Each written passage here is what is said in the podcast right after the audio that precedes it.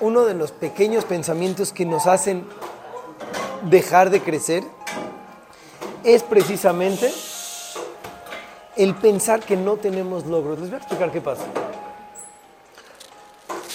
Como ustedes se cuenta que son algunos chavos, hay veces han tenido algunos logros buenísimos y de repente se han caído en todo, en todos los temas, sea en limud.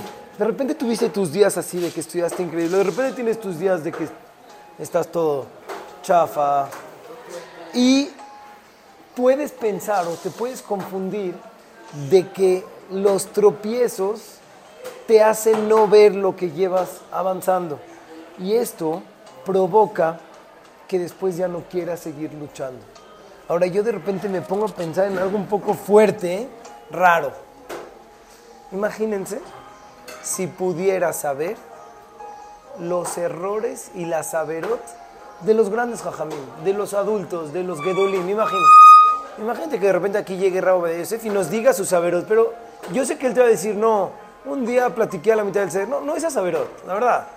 Las de verdad, que él no tenía ningún isayón ni nada, nunca cayó, nada. Imagínate que él de repente te empieza a decir, ¿por qué no? Yo creo que sí.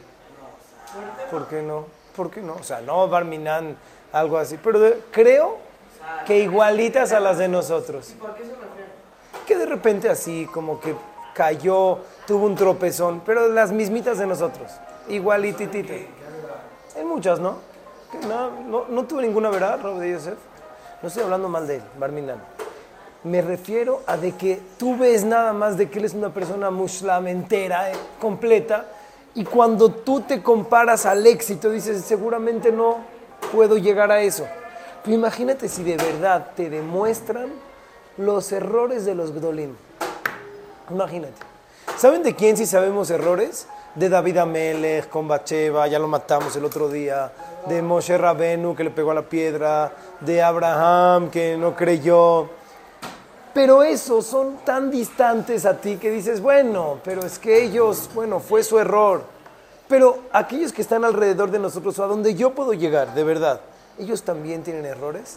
Yo creo que es difícil el pensar que tienen errores. Y es por eso que esas, esos sentimientos nos hacen a nosotros no crecer, nos hacen eh, frenarnos. Ahora, imagínate que vas a hacer una fiesta por cada logro que tuviste, por cada eh, eh, vez que le ganaste al Yetzerara. Una vez llegó, les voy a platicar una experiencia particular. Yo estaba estudiando con un señor, que son gilonimas y total. Estudié con él, empecé así a darles las clases de Musar. Entonces de repente me dijo, yo quiero subir de nivel, quiero estudiar Torah. ¿Qué estudias Torah con lo, primero? ¿Qué estudias? No, Musar ya estudiamos. No, Gemara no. Mishnah. ¿Qué Masejet estudias? Díganme, así no saben nada el Señor. Dije, vamos a estudiar Masejet. Dije, vamos a estudiar Masejet Berajot. ¿Con qué? ¿Con Bartenura o con qué? Con nada. O sea, yo leía la Mishnah. Con Mishnah. Él se mandó a comprar su Mishnah en inglés, por Amazon, no sé.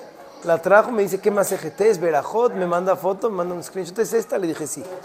La mandó a comprar, no sé. La verdad me fascinó. Es un tipo alejadísimo. Y no sé si cada Shabbat cumple. Hay veces cumple Shabbat, hay veces no. Pero él quiere saber estudiar Torah. Entonces escuchen esta. ¿eh? Sí, sigo estudiando con él. Ya acabamos. Berajot, Tanit y estamos a la mitad de Megillah. Llevamos como cinco años estudiando. Porque sí, de verdad, cuando podemos, así. Pero es increíble. Entonces, escuchen lo que pasó. ¿eh? Y por Zoom. Entonces, este, le dije, ahorita el señor creo que se fue a Australia o algo así, siempre está de viaje. Entonces no, no coincidimos, no podemos. Pero le, vale un poquito. Todavía no importa. Después de como dos años, creo, acabamos Masejet Berajot. Entonces le dije, vamos a ir a hacer un sium. Masejet Berajot, acabamos, vamos a hacer un sium. Me dice, ¿qué es un sium? Le dije, no, una fiesta porque acabamos. A ver, ¿cómo? Le dije, no sé, ya, para que no prepare mi esposa, tu esposa, vamos a cenar a un restaurante ahí platicamos, no sé qué, y hacemos un sium. Tráete si quieres a tus papás, es más o menos alguien de mi edad, tráete a tus papás, eh, así, a tu familia. Entonces me dijo, te digo la verdad, la verdad, está como que de bebés. Me dije, ¿por qué? Me dice, ¿tú haces sium por una, una masaje de Mishnah? Me dice, cuando acabemos todas las Mishnayot, hacemos un Siyum. Así me dijo. Masejet Berajot de Mishnah. ¿Dos años? Dos años.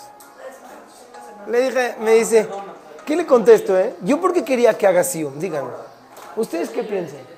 Yo como que le quería decir, bueno, mira, hiciste Siyum, te costó, a lo mejor a mí me cuesta mucho más trabajo estudiar Masejet Julín o Abodazara o Nazir de Gemara, y tú te estás matando en Masejet Berajot, a lo mejor está más tu Siyum. Pero él me dijo, la verdad está un poco chafa. ¿Y qué creen? Al final no hicimos el Siyum de Berajot. No lo hicimos. Porque estudiamos cada 10 años. Ni el de Tanit y estamos a la mitad de Megillah que tampoco. No, también. Y la verdad después, como que pensé que muchas veces nos pasa lo mismo que este tipo. Cuando de repente, imagínate, tienes unas ganas de salirte de la clase, tienes ganas de no estudiar, tienes ganas de quedarte dormido en la tefila, tienes ganas de no rezar bien, tienes tus tafot de Shemirata Enaim, de la Shonara, de juntarte con amigos malos, tienes las tafot dentro de ti. Algunos días caes, algunos días subes. Los días que, que sí lograste sobrepasar, haces un sium, festejas, te dice dentro de ti, no, ya, o sea, es parte de la vida, no sé. O sea, sí subí, pero está bien.